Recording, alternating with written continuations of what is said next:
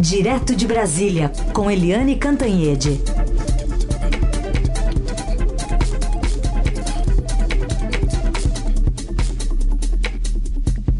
Oi, Eliane, bom dia.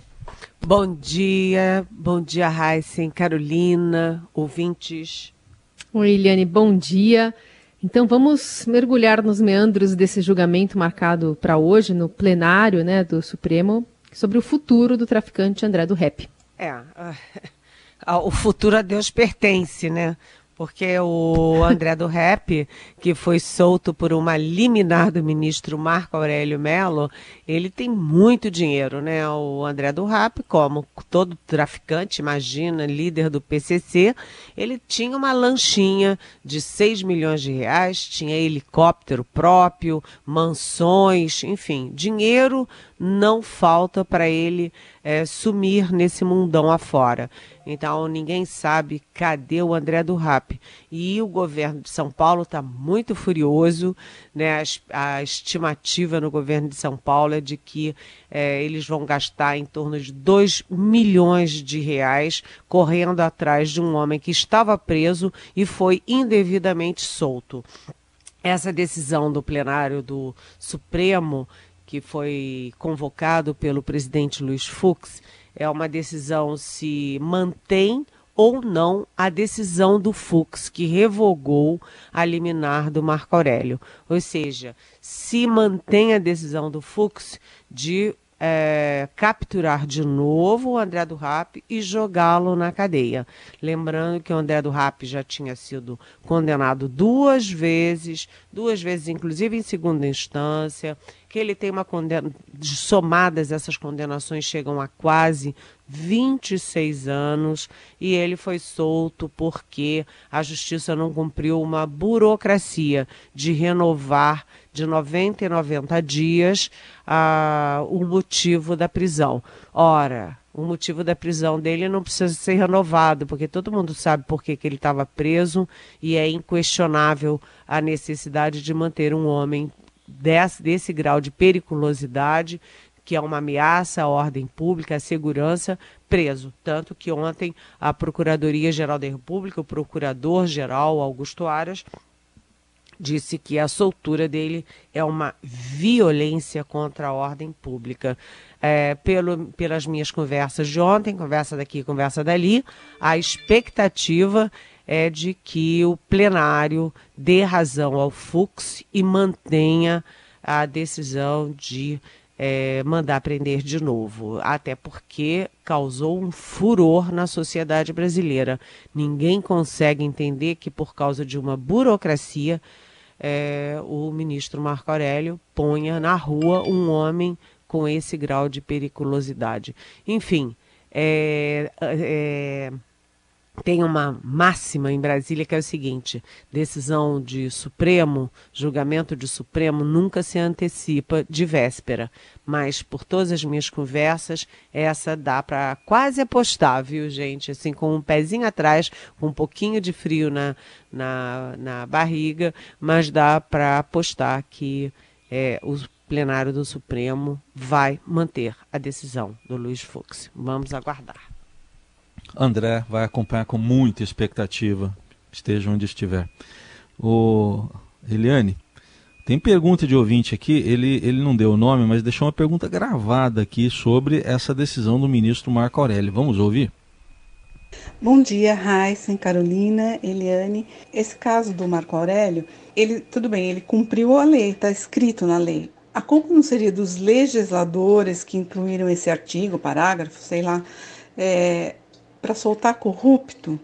E a lei serve para todo mundo, para os corruptos e para os bandidos mais perigosos. É, os bandidos à mão armada, traficantes, estupradores, serve para todo mundo. E o presidente, ele poderia ter vetado, mas ele sancionou.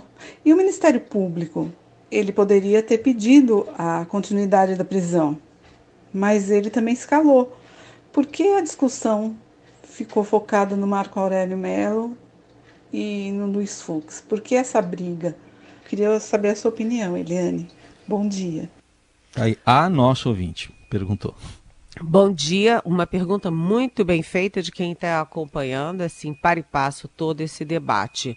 É, no caso específico, eu só vou discordar de uma coisa: a intenção do legislador, e essa discussão não foi feita só por parlamentares, foi feita por é, juristas também, por pessoas é, fora do Congresso. Foi toda uma. Houve uma comissão que se debruçou sobre esse tema. A intenção era o seguinte: você tem milhares, milhares de presos é, que ficam na cadeia indevidamente. A prisão é provisória, é temporária mas eles são jogados lá na cadeia e vão ficando, vão ficando e vão ficando, e ninguém se preocupa mais em saber o que está acontecendo com eles. O provisório deixa de ser provisório e passa a ser permanente e muitas vezes com um alto grau de injustiça. Então, a intenção do legislador foi essa né? É, foi uma discussão intensa dentro do Congresso. Só que entre a utopia, entre a vontade e a prática, o que a gente vê é um desastre, porque quem tem dinheiro para entrar com recurso, para dizer que não foi feita a renovação de 90, 90 dias, que entrar com recurso, inclusive no Supremo, é quem, como o André do Rap, tem muito dinheiro, tem advogados pagos a peso de ouro e entra, porque o pobrezinho que está lá jogado indevidamente, né, muitas vezes injustamente, é, numa prisão é, provisória que vai se eternizando, esse não tem como recorrer. Então, é, ninguém vai se preocupar em cumprir a lei dos 90 a 90 dias e ele vai continuar de qualquer jeito. Então, o resultado da lei, a intenção pode ter sido boa, o resultado foi péssimo. Mas o Marco Aurélio Melo tinha sim como se sair dessa. Ele não é um não é, é, um robô, como eu escrevi ontem, que aperta um botão. Então ele junta o caso é, do André Rapp com o artigo 316 e aperta um botão. Para isso não precisa juiz, não precisa ministro do Supremo. Basta você ter um robô, basta você ter um aplicativo qualquer que está tudo resolvido ele poderia muito bem, sabendo da gravidade da situação, sabendo quem é o André do Rap, ele poderia ganhar tempo pedir explicações ao juiz, pedir explicações ao Ministério Público, saber por que, que não foi feita a renovação, qual é a situação do preso, é, se se justifica ou não que ele fique. Ele, poderia, ele teria várias formas de fazer justiça, mas o que ele fez não foi justiça, foi uma injustiça com a sociedade brasileira. É, de qualquer jeito, é, foi uma brigalhada, porque o Congresso jogou para o Ministério Público, o Ministério Público jogou para o Congresso, o Congresso jogou para o Supremo, o Supremo jogou para a Procuradoria e todo mundo reclamando que o, juiz, o juiz Sérgio Moro que então era ministro da Justiça, recomendou o presidente Bolsonaro para vetar esse instrumento e o presidente Bolsonaro, que não ouviu o Moro para nada nunca, não ouviu e sancionou. Ou seja, é um erro coletivo, né, um erro coletivo desde o início e que se agrava com a mania do Marco Aurélio de ser do contra, de ser diferente. De qualquer jeito, o Supremo hoje vai perder tempo, o país está gastando rios de dinheiro para resolver um problema criado por causa de uma, de uma burocracia. Né? É, desculpa, mas é uma, uh, uma tristeza ver essas coisas acontecendo no nosso país. Muito bem, continuamos ainda dentro do Supremo Tribunal Federal para falar sobre uma visitinha que o presidente Bolsonaro fez, sem uma agenda ali marcada com uma antecedência, para o presidente do Supremo, Luiz Fux. Pois é, você sabe que a explicação dos dois lados é que foi uma visita formal do presidente da República ao presidente de um outro poder, ao presidente do Supremo. Mas se foi tão formal assim, por que, que é, houve tanta informalidade? Primeiro, a visita não estava na agenda. Qualquer visita formal teria que constar da agenda, não constava da agenda. Segundo, o presidente, em vez de entrar pela porta principal e ser recebido pessoalmente ali na porta pelo presidente do Supremo, um presidente recebendo o outro, não foi nada disso. O presidente Bolsonaro entrou pela garagem como se não quisesse ser fotografado pelos jornalistas, ou seja, eles dizem que foi uma visita formal, mas foi marcada pela informalidade. O fato é que o presidente Bolsonaro está nessa quarta, quarta versão Bolsonaro, né, dos almoços, jantares e cafezinhos com os outros poderes, e ele está num processo claro, evidente, um movimento de aproximação com o Supremo Tribunal Federal. Né? Visita a casa do Gilmar Mendes, toma é, tubaína com o novo ministro, é, joga, é, vê jogo de futebol com o Dias Toffoli, que aliás ontem pegou Covid, tá, confirmou a Covid, e. Uh, o presidente está nesse processo e ele cometeu uma indelicadeza, no mínimo, uma indelicadeza com o Fux, porque ele levou o novo ministro, o futuro ministro Cássio Nunes Marques, para ser aprovado, avalizado pelo Gilmar Mendes e pelo Dias Toffoli, que é o ex-presidente, e esqueceu de comunicar com a mesma presteza o atual presidente Luiz Fux. O Fux reclamou e aí o presidente foi lá tentar, enfim, é, passar panos quentes, é, melhorar o clima, até porque o presidente precisa muito do Supremo. Ele é investigado no caso da interferência na Polícia Federal, os filhos também é, têm é, decisões que dependem do Supremo, se o Flávio Bolsonaro se fica na, na primeira instância ou na segunda instância no Rio, é, tem o, a, o, as fake news que chegam muito perto do Palácio, que envolvem os filhos do presidente, ou seja, é, não está na hora do presidente bater de frente com o Supremo e foi isso que ele foi fazer. É, manter um bom canal de interlocução com o Supremo Tribunal Federal. Eliane, tivemos ontem então a despedida, né, aposentadoria mesmo do ministro Celso de Mello lá do Supremo Tribunal Federal. E uma coincidência, né, Eliane? Morreu um assessor dele da época em que ele foi presidente do Supremo. É, foi uma época muito forte do Celso de Mello, foi quando ele foi presidente do Supremo.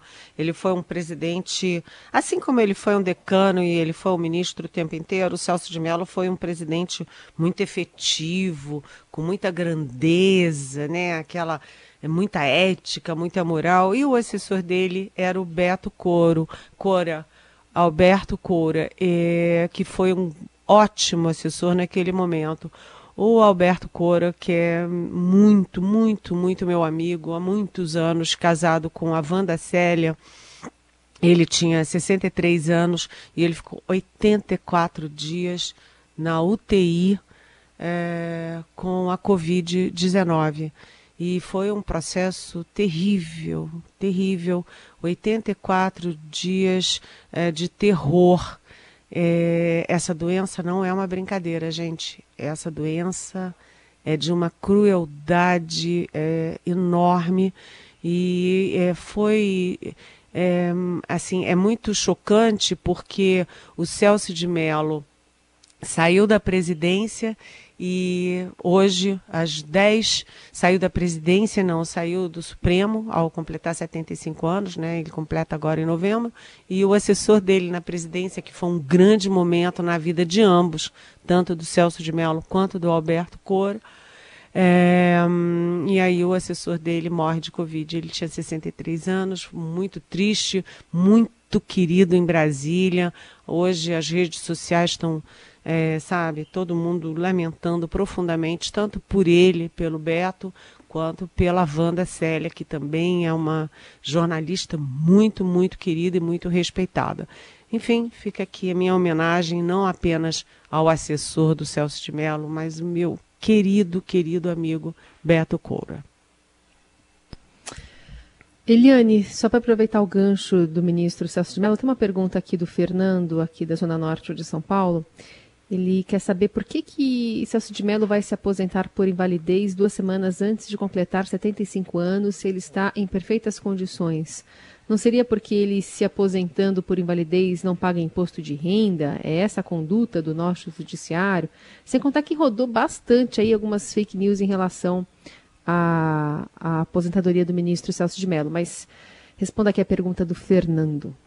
Oi, Fernando. Essa é uma fake news. O Celso de Mello não está se aposentando por invalidez. Isso é uma fake news, é uma injustiça e é mais um ataque que se faz nas redes sociais ao Supremo Tribunal Federal. O Celso de Mello, ele completa 75 anos agora, é, no dia 1 de novembro, e é praxe, é praxe no tribunal é, os ministros não ficarem até o último segundo pendurados no cargo. Eles sempre saem alguns dias antes para dar tempo de discutir a sua substituição, para dar tempo de discutir quem vão ser os relatores, quem vão assumir seus casos, etc., sem o constrangimento de estar discutindo tudo isso com ele lá dentro. Portanto, ele não está é, se aposentando por invalidez, ele não está tirando nenhuma casquinha, ele não está tirando nenhum proveito indevido disso. Então, foi bom, Fernando, você trazer essa questão para a gente esclarecer, é, deixar bem claro mesmo que o Celso de Mello não está fazendo nada, nada, nada que pudesse ser condenável ou criticável. Eliane, até aproveito, convido o nosso ouvinte, a gente sempre reitera isso aqui. Tem o blog Estadão Verifica, que é uma agência de checagens aqui do Estadão, e no dia 13 de outubro, às 12 horas, o Pedro Prata publicou, né? A aposentadoria de Celso de Mello é voluntária não por invalidez, ele tem 25 anos de serviço, isso aí, é, é, quer dizer, o funcionário público com 25 anos de serviço já pode se aposentar, e ele tem 52 anos de carreira, então ele já poderia ter pedido a aposentadoria e pediu alguns dias antes de fazer 75. É só conferir no blog aqui o Estadão Verifica. Tá bom? Eu vou aproveitar agora para fazer uma outra pergunta de um personagem aqui que voltou ao noticiário, sempre nessas ocasiões quando ele faz algumas coisas espantosas. O Sérgio Nascimento Camargo, presidente da Fundação Palmares, que excluiu né, algumas pessoas da lista, da lista de pessoas negras ilustres da fundação. Uma delas, Marina Silva. Olha, realmente é, a gente fica sem saber o que dizer, né? O que que estão fazendo com a cultura, né? Com a área de cultura. O primeiro secretário, primeiro não, já era o terceiro secretário, sa saiu por pressão depois de fazer um, um evento de cunho nazista, claramente nazista, com símbolos nazistas, com a, com a ópera preferida do Hitler, enfim, nazismo a essa altura é, parece até uma coisa de patologia, né? E o, a Funarte que está sendo é, entupida de militares. O que, que os militares têm a ver com arte, com cultura? O que, que eles estão fazendo lá na Funarte? sabe?